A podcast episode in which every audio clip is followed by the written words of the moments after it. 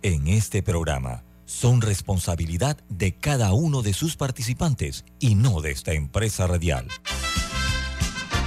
Son las 7.30 de la mañana, hora de un buen café y hora de Infoanálisis, el programa de información y análisis más profundo de Panamá. Infoanálisis con Guillermo Antonio Adames, Rubén Darío Murgas, Camila Adames Arias y Milton Enríquez. Infoanálisis por los 107.3 de Omega Estéreo.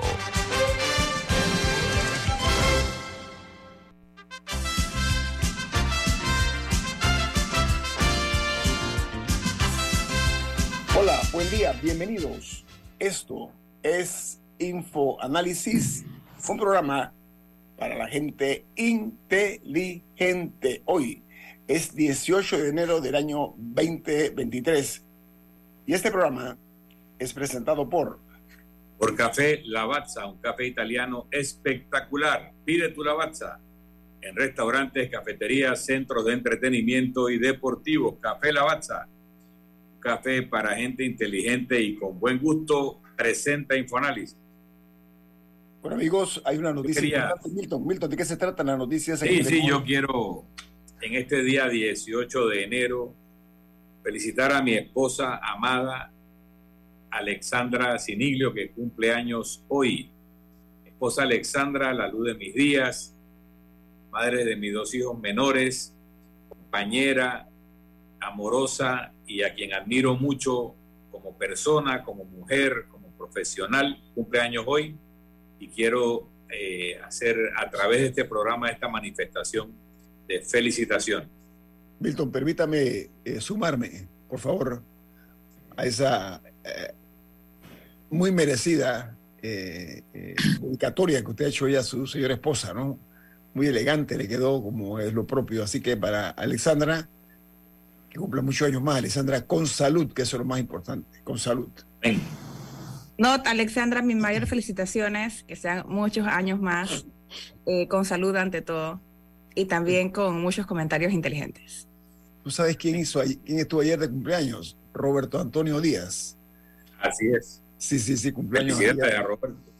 Sí, eh, eh, Roberto, un eh, prolijo profesional de la radio, estuvo de cumpleaños con celebración de con su familia querida también. Así que para Roberto, como siempre, nuestras sinceras felicitaciones. Bueno, entremos en materia. Hoy hubo una tragedia aérea en eh, Ucrania. El ministro del Interior, su asistente y un grupo de personas fallecieron porque viajaba en un helicóptero que cayó, desgraciadamente, sobre un, eh, lo que le llaman esos, donde hacen, donde se cuidan los niños, una guardería, un maternal. Como una guardería, ¿no? Eh, ahí murieron varios niños también por el helicóptero por la caída. Y la otra noticia, antes de estar en materia de las últimas horas, es que Indonesia fue sacudida por un fuertísimo terremoto, perdón, que incluso afectó a Filipinas. Ahora entramos en materia con la noticia que está en los diarios más importantes del mundo. El New York Times titula El Pentágono envía armas estadounidenses que tenía almacenadas en Israel a Ucrania. Dice que el arsenal proporciona armas de Estados Unidos para los conflictos del Medio Oriente. Israel había expresado inicialmente su preocupación porque eh, la medida pudiera dañar las relaciones que tienen con Rusia. Finalmente, esas armas pues que están eh, almacenadas en Israel van para Ucrania, armas de los Estados Unidos. Mientras el Washington Post, su principal noticia de primera plana es conspiraciones de fraude electoral detrás del complot para disparar en las casas de los demócratas de Nuevo México, ha dicho la policía. Un ex candidato republicano derrotado en la legislatura estatal pagó a varias personas para disparar contra las casas de cuatro funcionarios demócratas, de acuerdo a las autoridades. Eh, mientras en Chile eh, arranca un intenso proceso constituyente para intentar por segunda vez eh, la creación de una nueva Carta Magna. El Parlamento debe designar ahora un comité de expertos de 24 personas que ayudará al órgano acreditado de, la ciudadanía que al final es la que va a decidir y es la que va a elegir. Mientras que en la República de Estados Unidos Mexicanos, en México, la principal noticia irá al desarrollo del juicio que se inició contra el que fue durante dos administraciones, en la de Calderón y en la de Fox, fue secretario de Seguridad Pública, un hombre muy poderoso, el jefe de la seguridad mexicana. ¿Saben qué? Este hombre, perdón, después de pasar tres años en una cárcel de Nueva York, él fue secretario de Seguridad Pública y miembro del gabinete del presidente Calderón, Felipe Calderón, que está en México viendo. Bueno, él se llama Genaro García Luna y se presentó ayer a la selección de jurados y compareció por más de ocho horas sometido a preguntas del juez sobre drogas, serie de, de narcos y sobre el Chapo Guzmán y enfrenta eh, tres cargos por narcotráfico y dos por eh, temas vinculados a la delincuencia organizada. Por su parte, en Venezuela, el presidente Nicolás Maduro eh, acusa a los Estados Unidos de no hacer lo suficiente para garantizar un desbloqueo de los activos de Caracas. Y dice que esto está frenando lo que es el diálogo entre el gobierno y la oposición venezolana. Mientras en Honduras, autoridades de salud levantaron la alerta por gripe aviaria que está matando cientos de pelícanos en las costas hondureñas. Lo que se conoce como la influenza aviar es altamente lesiva para los seres humanos. Mientras en los Estados Unidos, los, eh, digamos que los, eh, perdón, los, eh, perdón, en China, la disminución de la población apunta a problemas para el crecimiento económico y otros problemas estructurales a más largo plazo. ¿Para qué? Para buscar la forma de lograr que el crecimiento de la economía china se pueda consolidar en el futuro. En Guatemala hay señalamientos hechos por la Fiscalía Especial contra la Impunidad al ministro de Defensa de Colombia, lo cual ha provocado que ambos países llamaran a consulta a sus respectivos embajadores. Dice que el jefe del FESI acusa al ministro de Defensa colombiano de delitos que tienen que ver con actividades ilícitas en el caso de Odebrecht, en la eh, obstrucción judicial de este señor que dice que conspiró en el caso de Odebrecht, pero él ocupaba, ustedes dirán, ¿pero qué hace el ministro de Defensa? Bueno, él estuvo a cargo o fue parte de una comisión contra la impunidad en Guatemala. Él fue eh, en representación de Colombia. Se está acusando pues, de, esta, de este hecho, lo cual ha tensado mucho las eh, relaciones entre Colombia y Guatemala al punto que ambos presidentes se encuentran ahora mismo en Davos y eh, expresaron sus puntos de vista al respecto. En eh, Perú, eh, la empresa, presten mucha atención los que van a viajar a Perú, ¿ah? la empresa de transporte ferroviario anuncia que el 60% de las reservas para ir a Machu Picchu han sido canceladas hasta el mes de marzo. Dice que el flujo de pasajeros en esa ruta ha caído un 66% entre diciembre y febrero próximo. Se calcula que hasta allá va a haber un 66% eh, de disminución en cuanto a las cancelaciones.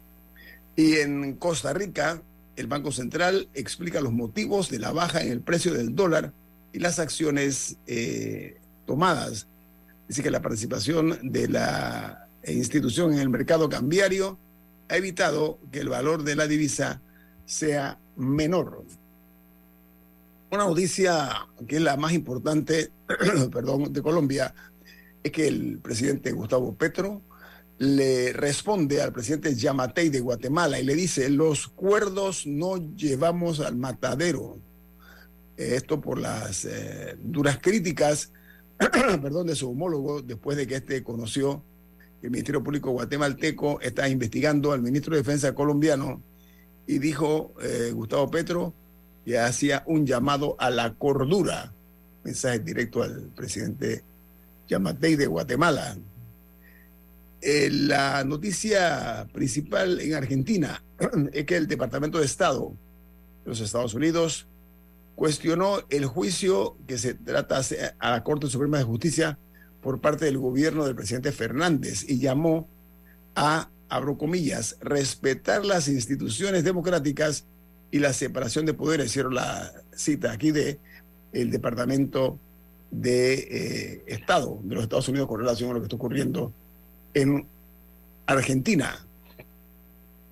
Y en los Estados Unidos, perdón, en El Salvador, la Fiscalía acusa a un firmante de los acuerdos de paz por crímenes de lesa humanidad cometidos por el FMLN durante el pasado conflicto eh, eh, de guerra que se dio, conflicto armado que se dio en ese país centroamericano. Este hombre era uno de los directivos del FMLN y tiene hoy día 75 años y ha sido pues llamado a la, por la justicia salvadoreña para que rinda cuentas acerca de una matanza brutal, una de las varias, de las muchas matanzas que se dieron eh, en el proceso armado que sacudió a El Salvador. Así que vamos a ver en qué queda esta situación.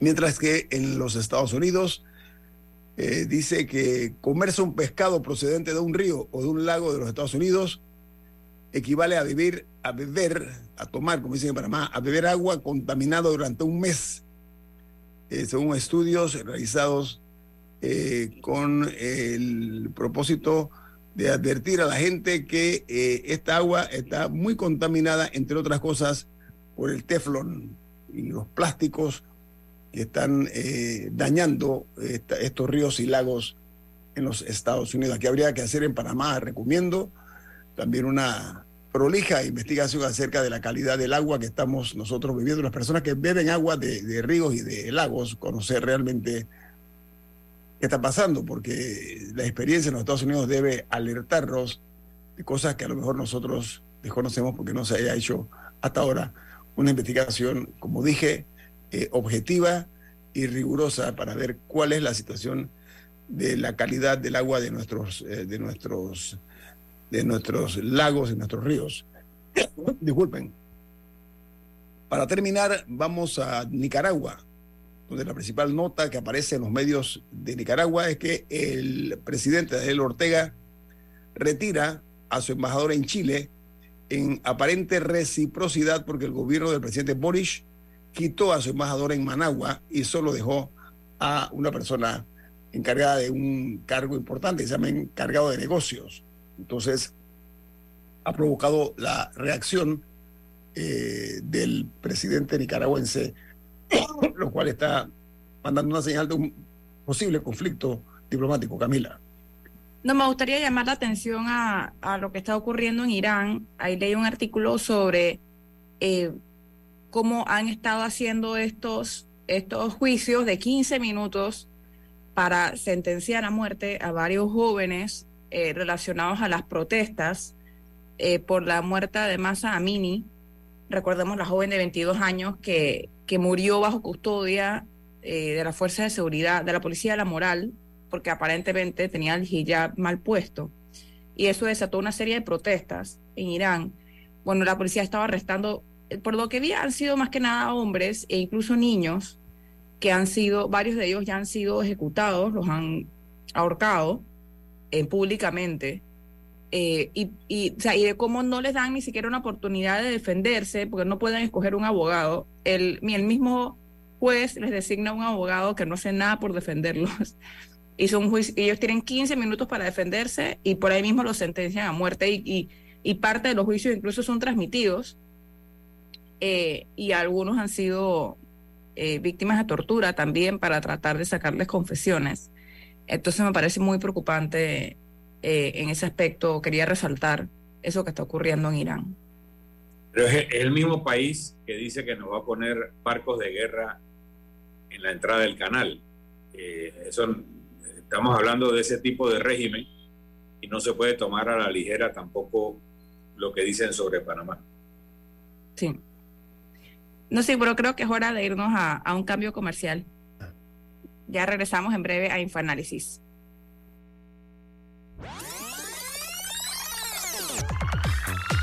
Omega Stereo tiene una nueva app. Descárgala en Play Store y App Store totalmente gratis. Escucha Omega Stereo las 24 horas donde estés con nuestra nueva app. Es tu momento de renovar con Tempo Design. Sale del 13 al 15 de enero con descuentos del 20 al 40% menos al comprar de 1 a 4 artículos. Es tu oportunidad. Detalle en arroba Tempo Design PA. Ya viene InfoAnálisis, el programa para gente inteligente como usted.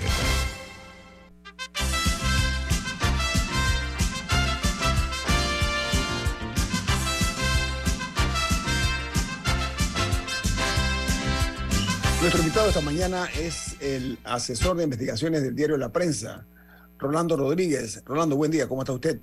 Buenos días, buenos días también a, a los estimados radioescuchas. Rolando fue el primer director de noticias de Omega Estéreo. Hoy día ocupa un cargo directivo en el diario La Prensa, sobre todo en el ámbito investigativo. Así que hoy lo vamos, vamos a conversar con, con Rolando acerca de varios temas eh, de interés nacional. Rolando, te damos una fuerte bienvenida. Muchas gracias. Al final, al final del corte anterior, que era el de las notas internacionales, eh, hablamos tangencialmente de una situación que se está presentando en base a una publicación que se dio o que apareció en el diario eh, The Washington Post, eh, en la cual el ex gobernador de la Florida, Jeff Bush, es hijo del desaparecido presidente estadounidense George Wilbur Herbert Bush, este ciudadano que es miembro del Consejo Asesor de una organización que se llama United Against Nuclear Iran. Eh, él apuntó en un artículo, como dije, que fue publicado por Washington Post, que Panamá ayuda, así ese fue el término, que Panamá ayuda a Irán para evitar las sanciones petroleras. Y pregunta a Regnón Seido cómo Estados Unidos puede impedir que Panamá ayude a Irán a evitar sanciones petroleras. ¿Cuál es su opinión, don Rolando Rodríguez? Buen día. Bueno, buenos días. Bueno, yo en, en, realidad, yo creo que eso no, no es misión de Estados Unidos. Creo que es una misión enteramente del Estado panameño vigilar el uso de su bandera en las naves que se eh, abanderan pues con nuestro registro. Entonces, yo creo que esa parte de, del registro panameño está muy descuidado. Eh, no hay una vigilancia. Eh, yo entiendo incluso que el, el, señor Bush decía en su artículo que a pesar de que esto, esto lo sabría Panamá, el gobierno no ha hecho absolutamente nada. Entonces, la pelota está de este lado, eh. Yo creo que Panamá tiene que ser más responsable en, en ese tema. Un buen día vamos a terminar exactamente como los papeles de Panamá. Eh, o con un montón de eh, firmas de abogados que representan a organizaciones o sociedades vinculados a este tipo de a este tipo de grupos de, de actividades muy, muy, cuestionables. Ahora, la Autoridad Marítima de Panamá, bajo sus siglas AMP, rechaza eh, la supuesta ayuda eh, a Irán. Eh, dice que ellos están, que el gobierno panameño está comprometido con el régimen de sanciones y que incluso se ha cancelado eh, a unas 678 naves eh, propiedad de diversos países eh, este uso de esta bandera, eh, Rolando. Fíjate, esto. Recuerdo también haber leído en ese artículo que Bush decía que era una ayuda indirecta. En otras palabras, es, no es Panamá que esté ayudando a estos grupos, sino que gracias al abanderamiento eh, se facilitan las cosas para este tipo de, de naves. Así es que eh, no es muy exacto repetir que Panamá está ayudando a estos grupos.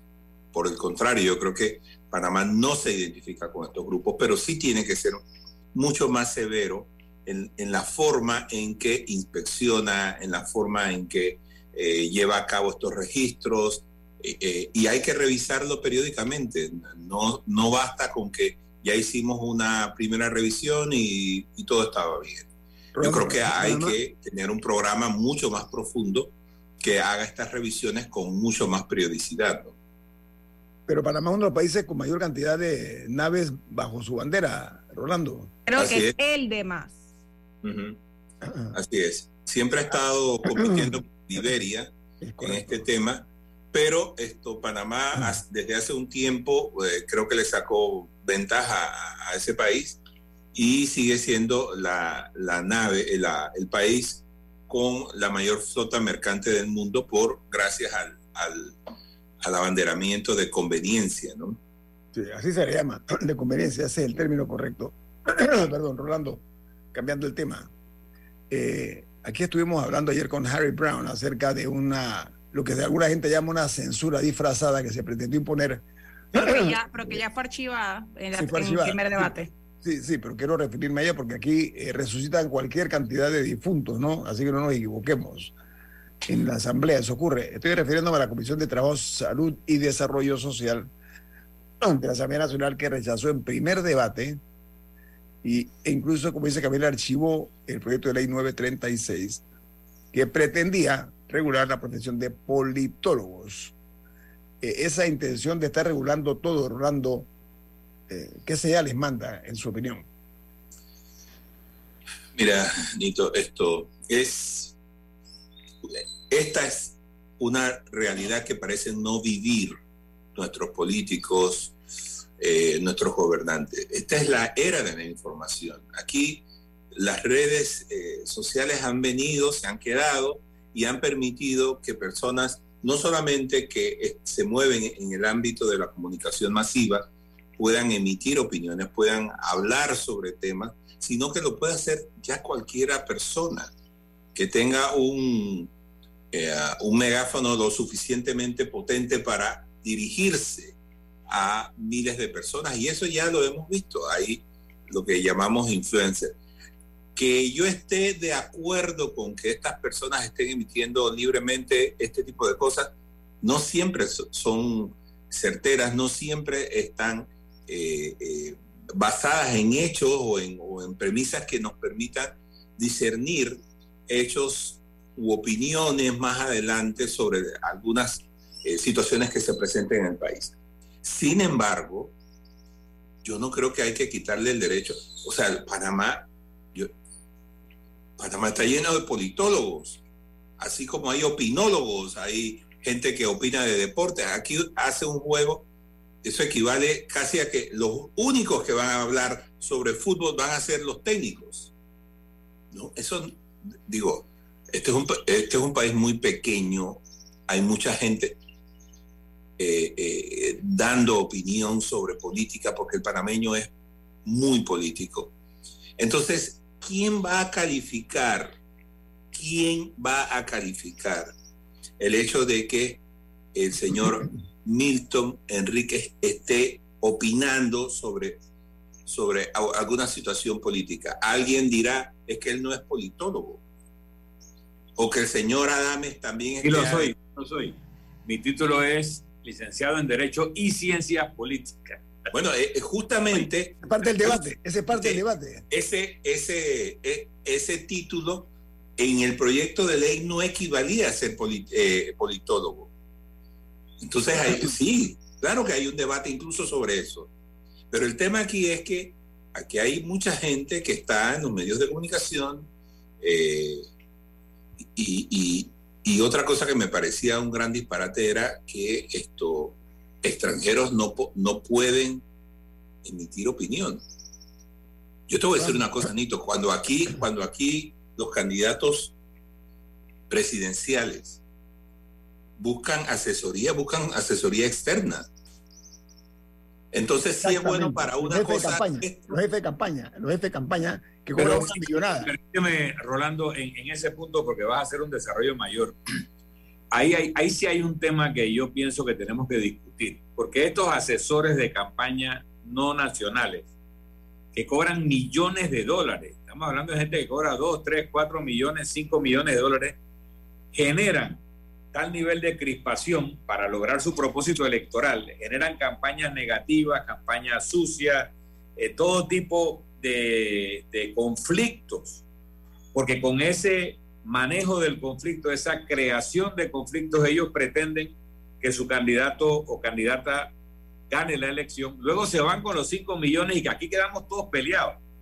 Entonces, yo sí pienso que debiéramos tener una discusión si se puede recibir dinero del extranjero para campañas electorales, se pueden tener asesores políticos extranjeros dirigiendo campañas electorales, no porque sean panameños extranjeros, sino porque tiran la bomba y se van. Y luego el país queda hecho un desastre y ellos se van a gastar su plata a otro lado. Entonces, yo, esa discusión sí vale la pena, pero quién opina o no opina de política es, es realmente ridículo. Lo sospechoso que se está haciendo a las puertas de una campaña que ya se inició para el año 2024. Esa es la parte sospechosa, ¿no? Lo, sí, lo que tenemos que preguntarnos es qué hay detrás de esto. ¿Qué es lo que hay Lo sospechoso para mí es eso, para mí. Eso es lo sospechoso. Sí. Mira, esto, sobre lo que dice Milton, es cierto, digo, eh, nosotros hemos visto aquí asesores extranjeros que han traído modelos que han sido implementados aquí en Panamá y que antes no se veían. Eh, eso de las campañas negativas, eh, eso era una cosa que se movía en el ámbito político panameño, pero ellos con sus programas, con sus sistemas, lo institucionalizaron y ahora no hay partido que no haga eso. Entonces tenemos que adentrarnos a discutir no solamente ese tema, sino el adesentamiento de nuestra campaña electoral. Nosotros tenemos, eh, vamos a tener seguramente la más aguerrida campaña que ha tenido el país durante estos meses que se aproximan. Y me parece a mí un perfecto disparate que la Asamblea en este momento, en la víspera de una elección, en un año preelectoral, salga a eh, regular la profesión de politólogo. Eh, yo no, yo alguien me, me corregirá, pero yo, yo, no conozco muchos politólogos aquí. Pero una enfrente tuyo, Rolando. Ahí tienes una que estudió politología. Ok, bueno. Aquí, eh, vamos a ampliar el tema, ¿sabes por qué? Porque eh, somos testigos. Dentro de esas intenciones está también el hecho que inquieta mucho que algunos eh, periodistas extranjeros opinen sobre la realidad nacional. Yo creo que eso inquieta a no pocos, ¿no?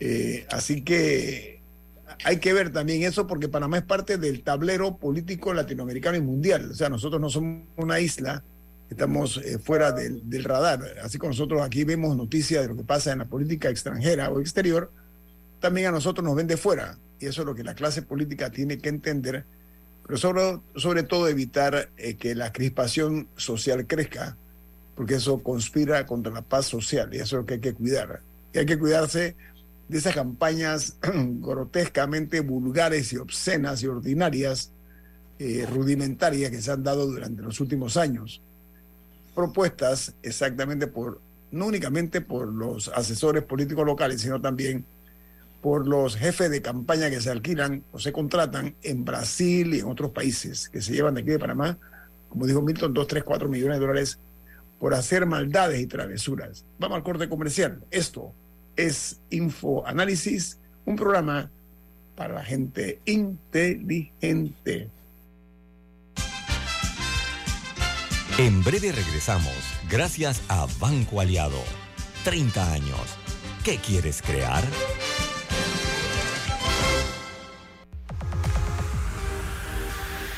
Omega Stereo tiene una nueva app. Descárgala en Play Store y App Store totalmente gratis. Escucha Omega Stereo las 24 horas donde estés con nuestra aplicación totalmente nueva. Llegó el Summer Deal de Tempo Design del 18 al 22 de enero. Encuentra lo mejor en salas, comedores, dormitorios y decoración con descuentos de hasta el 50% off en toda la tienda. Aprovecha y encuentra lo mejor para tus espacios en Tempo Design. Aplican restricciones. Ya estamos de vuelta, gracias a Banco Aliado. 30 años. ¿Qué quieres crear?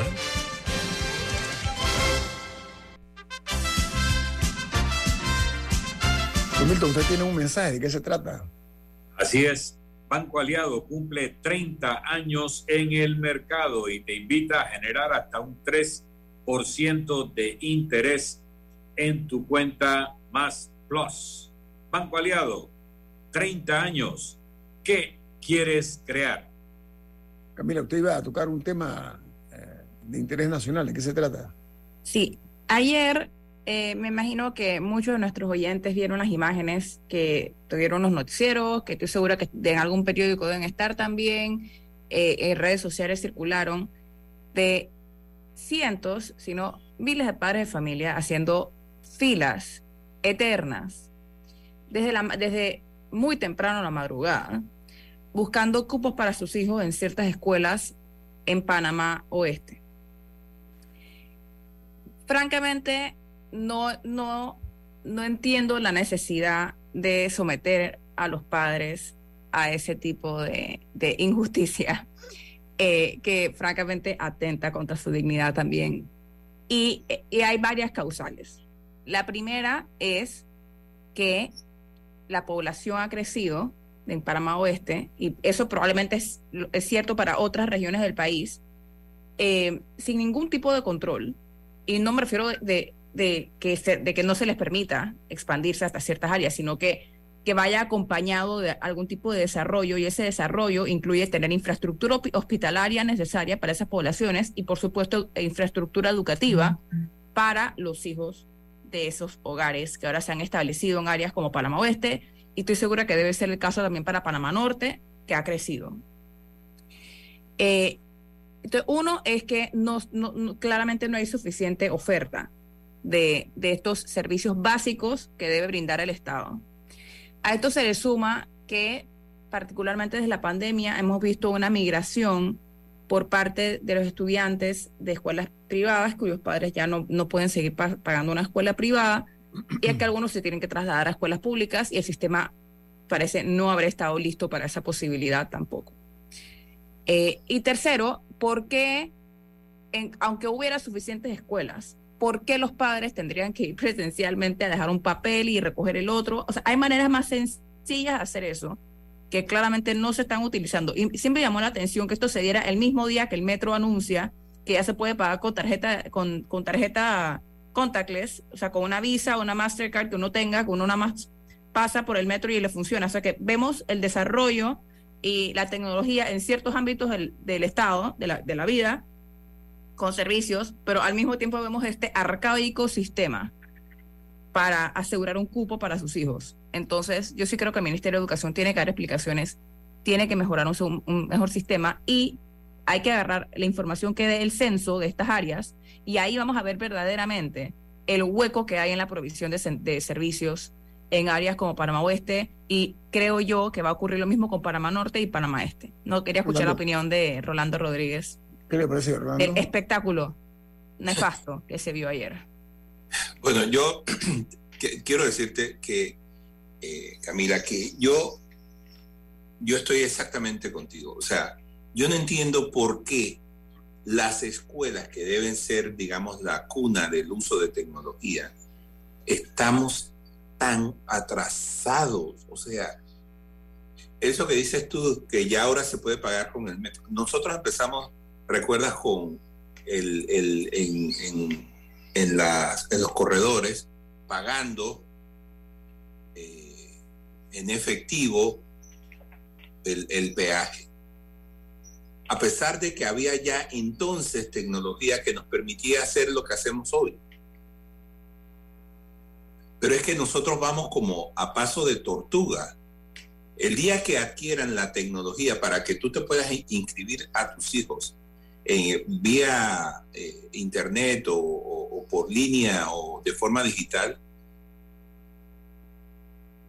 Se acaban las filas, se acaban las filas. Se acaban, eh, mira, Nito, no, solo, no solamente eso, es que tú puedes planificar el crecimiento de una ciudad en materia de servicios públicos, de educación, salud, porque en el momento en que tú, el Ministerio de Educación te permite, bueno, nosotros vamos a inscribir a los niños desde que tengan dos años para que dentro de cuatro, cinco, seis años que tienen que entrar a la escuela, entonces ya tú estás planificado.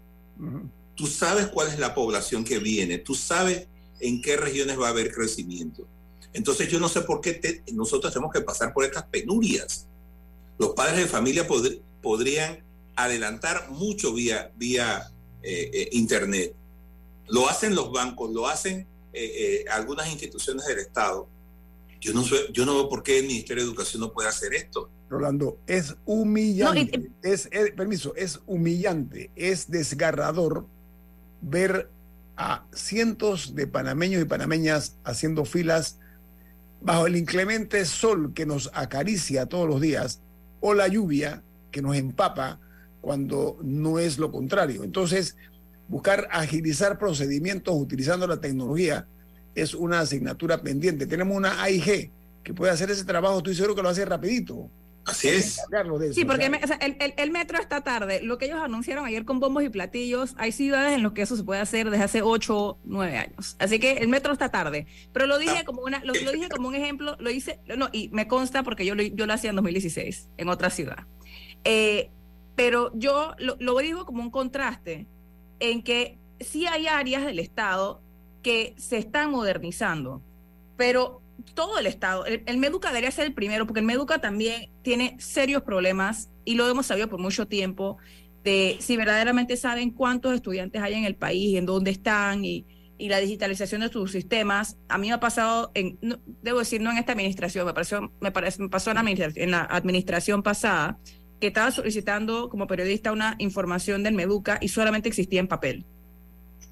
Eh, pero, pero el Meduca claramente tiene que modernizar sus sistemas y tiene que estar al tanto, y eso les va a permitir saber dónde están los huecos, porque no debería ser tampoco que un niño que vive en Bacamonte, no sé, tenga que ir a una escuela en otra región, o sea, la escuela debería estar cerca del estudiante, eh, por lo menos en, en, su, en su comunidad aledaña, en vez de o, también no sé si existe un tema que padres quieren que vayan a una escuela que es mejor que otra, no sé, pero claramente hay un desorden en el sistema que el tiene que atender y que no hay explicación para que en 2023 haya pasado lo que pasó ayer. No hay, no hay, no hay, no hay explicación que valga. Ni siquiera que se, que, que se cayó el sistema porque el sistema no existe. Mire, yo, yo, esto, en el Ministerio de Educación, todos los años sabemos que hay que someter las escuelas y los centros escolares a un programa de mantenimiento. Vamos a, irnos al otro extremo. Y siempre, siempre terminan haciendo las reparaciones en el último momento sin planificación. ¿Y esto qué permite, Camila? Hacer contrataciones directas.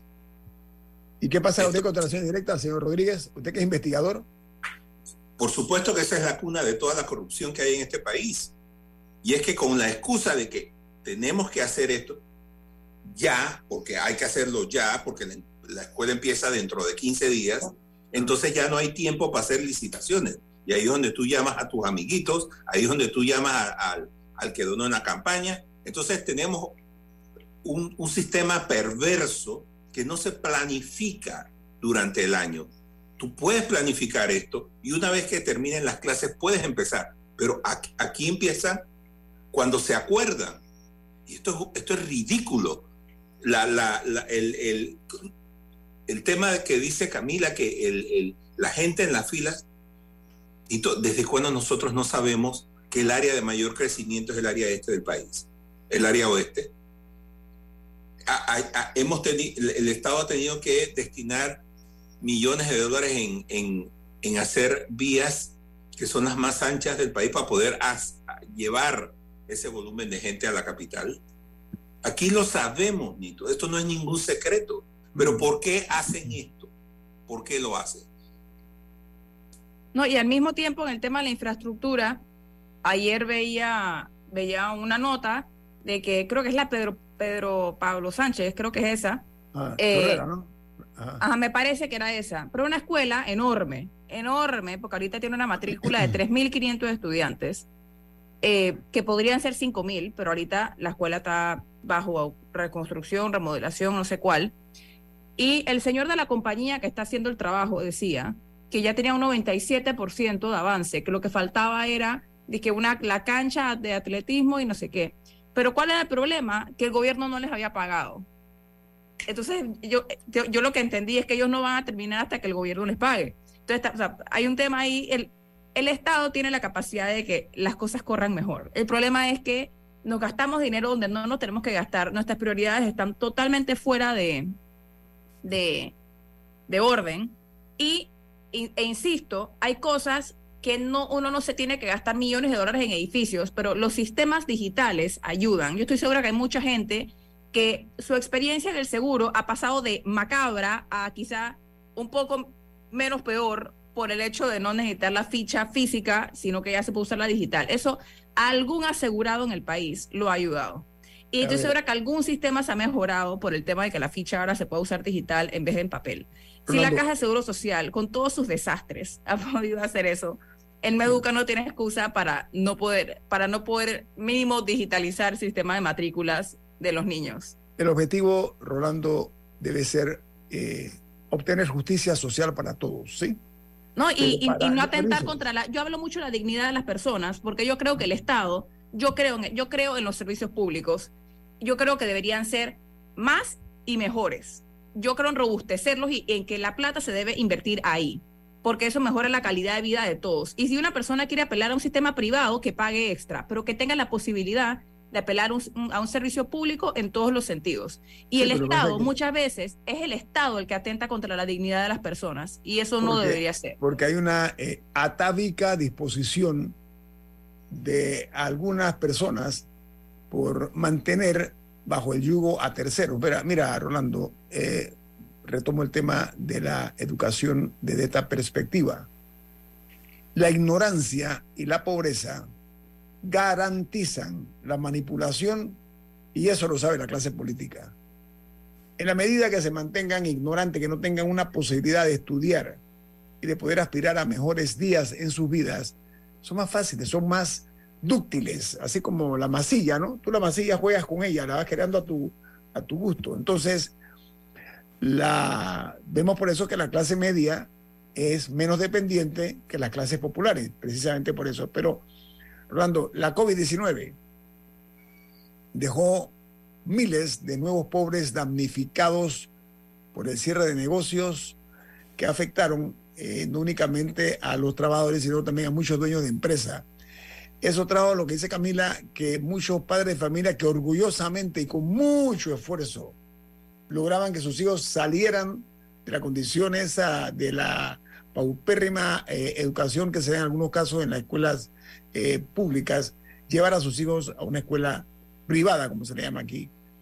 Esa posición privilegiada que había antes, producto de, mejores días que estamos viviendo, se ha disipado en el tiempo, Rolando. Entonces, ante esa realidad que era previsible después de la pandemia, ¿por qué no se mejoraron las condiciones en ese sentido para recibir a estos miles de jóvenes estudiantes que iban a pasar o a ser transferidos de, la, de las escuelas eh, públicas a las de las escuelas privadas a las escuelas públicas. Yo quiero ese tema al revés, Rolando, analizarlo, porque hay que detener esa política perversa de mantener a los pobres como una reserva eh, eh, electoral, ¿no? A cambio de dádivas y de, migajas que le dan a los pobres mientras eh, estos señores comen eh, a, dos manos, ¿no? Así que vamos a hablar de eso al regreso porque se merecen eh, esa gente que se les dignifique. E, esa es la palabra. Vamos al corte comercial. Esto es Info Análisis, un programa para la gente inteligente.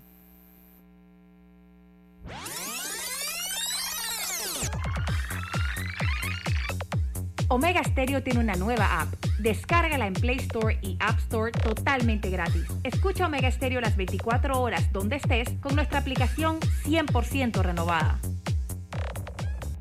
Si desea que sus colaboradores trabajen desde su casa, podemos ayudarle. En Solutexa somos expertos en aplicar la tecnología a las técnicas y trabajos de oficina.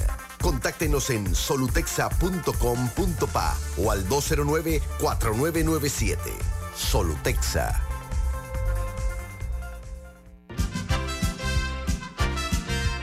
Ya viene InfoAnálisis, el programa para gente inteligente como usted.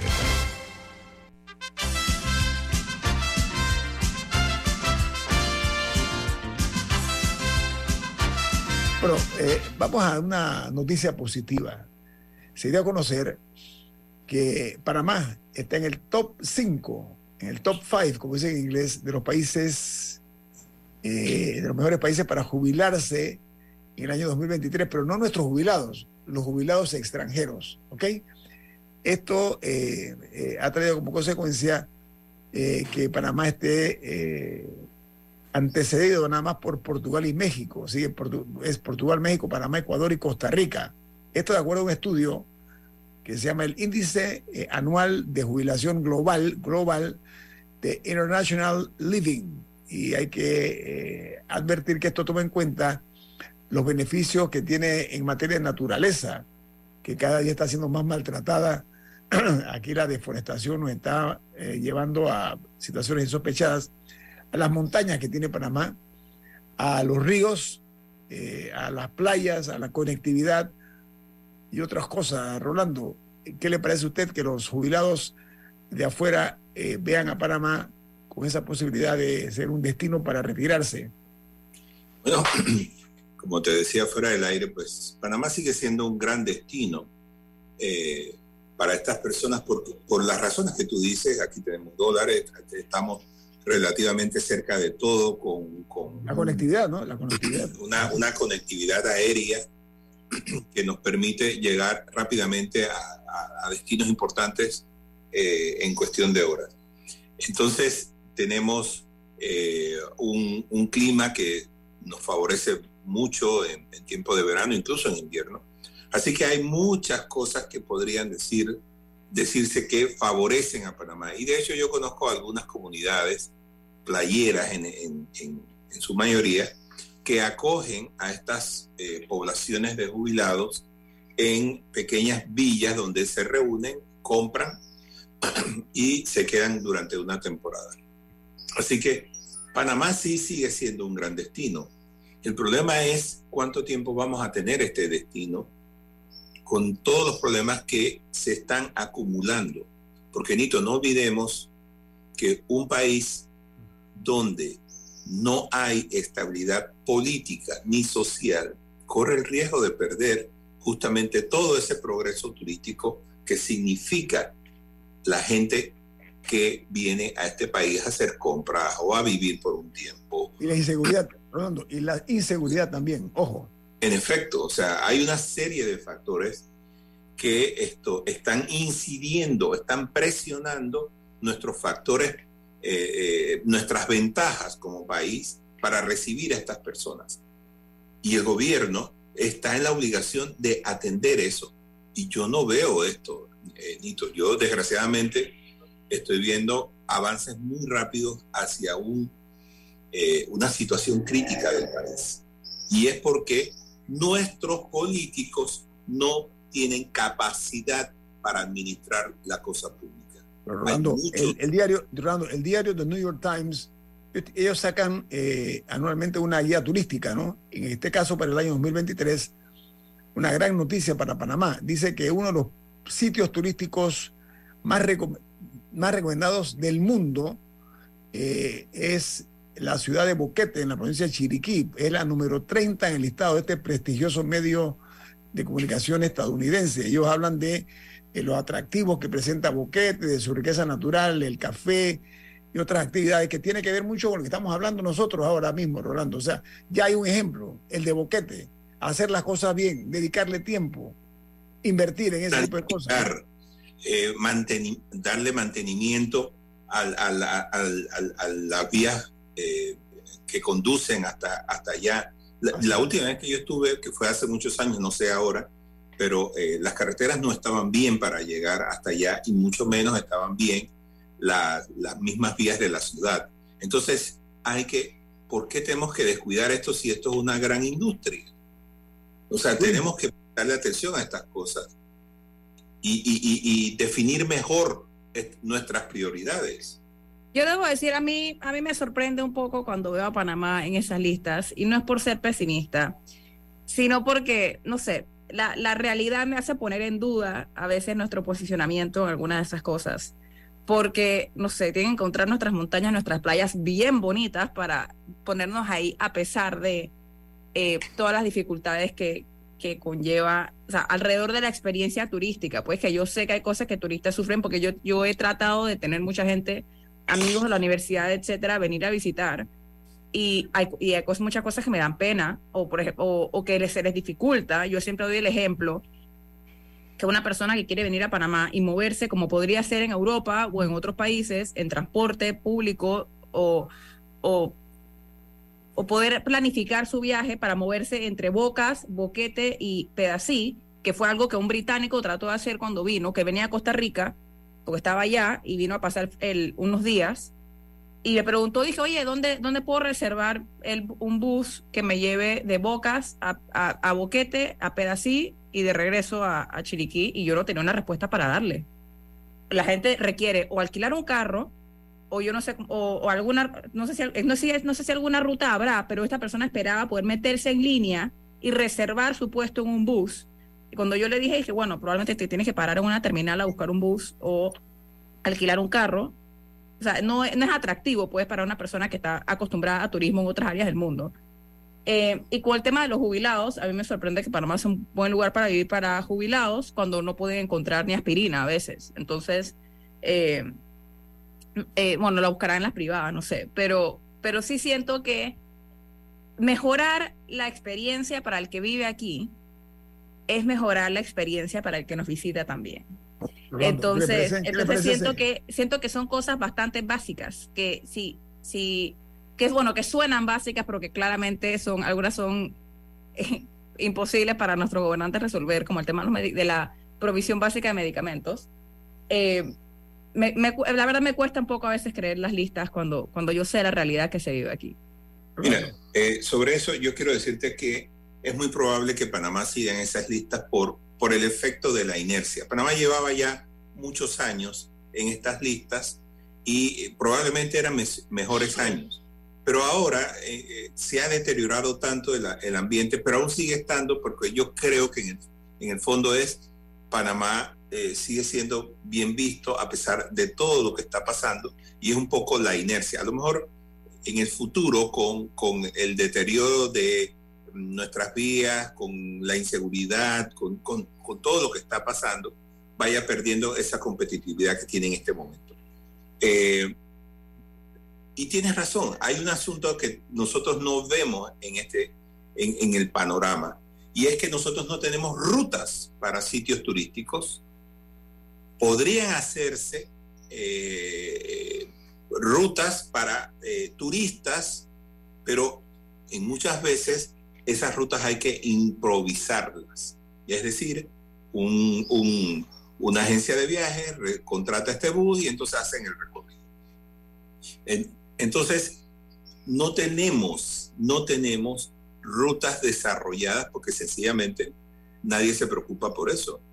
Tenemos una autoridad de turismo que está en muchas cosas, menos en lo que debería estar, porque a mí me revuelve el estómago ver cómo en este país se pueden eh, eh, crear estos incentivos cuando aquí todo el mundo tiene que eh, arriesgar su capital para hacer, hacer realidad un sueño empresarial. Pero entonces llegan estas personas y dicen, sabes, yo voy a garantizarme mi inversión con dinero del Estado. Rolando, eso, eso, jugar, permíteme, eso es jugar con las cartas marcadas. no sé si estoy explicando. No quieren arriesgar, punto. No quieren arriesgar. Y, y, y, tenemos mm. que preguntarnos, ¿realmente eso es lo que necesitamos. Eso es lo que necesitamos. Nosotros tenemos en este momento miles de habitaciones de hotel cerradas porque no hay, eh, eh, nuestro turismo no ha sido activado como debería ser. Entonces estamos pensando en crear nuevas eh, habitaciones en el interior del país para incentivar cuando lo que tenemos cerrado un montón, ¿por qué no activamos primero eso? Y después pensamos en, en, en, o simultáneamente hacemos eso. yo, yo, sí apelo mucho, yo sí apelo mucho a que hay que facilitarle la vida a las personas. Y uno, o sea, sí, el Ministerio de Turismo, bueno, la Autoridad de Turismo, sí debería, pienso yo, hacer algún tipo de, o sea, que exista una, una página web donde la gente pueda ver las, todas las rutas de bus o reservar cosas. Yo creo que a veces subestimamos y decimos que, bueno, aquí la gente resuelve, pero, pero cómo eso le, le facilita la vida a un turista, de cómo eso puede incluso generar que visiten más lugares o que visiten lugares que no tenían planeado. Puede que la persona venía diciendo, es que bueno, voy a ver, porque es lo único que veo en las revistas, Boquete y Pedací, pero que si, si tuvieran la opción de escoger, de que existiera, o sea, que de poder escoger así previamente, podrían visitar otras regiones que no son tan conocidas, eh, podrían encontrar ofertas para parar en algunos pueblos más pequeños en el camino.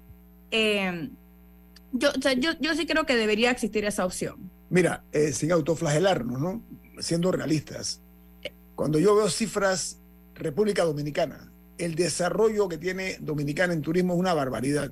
Pongo un ejemplo, uno, no voy a poner dos, Costa Rica. Lo que pasa es que la realidad nacional vuelve a llamar a nuestra puerta.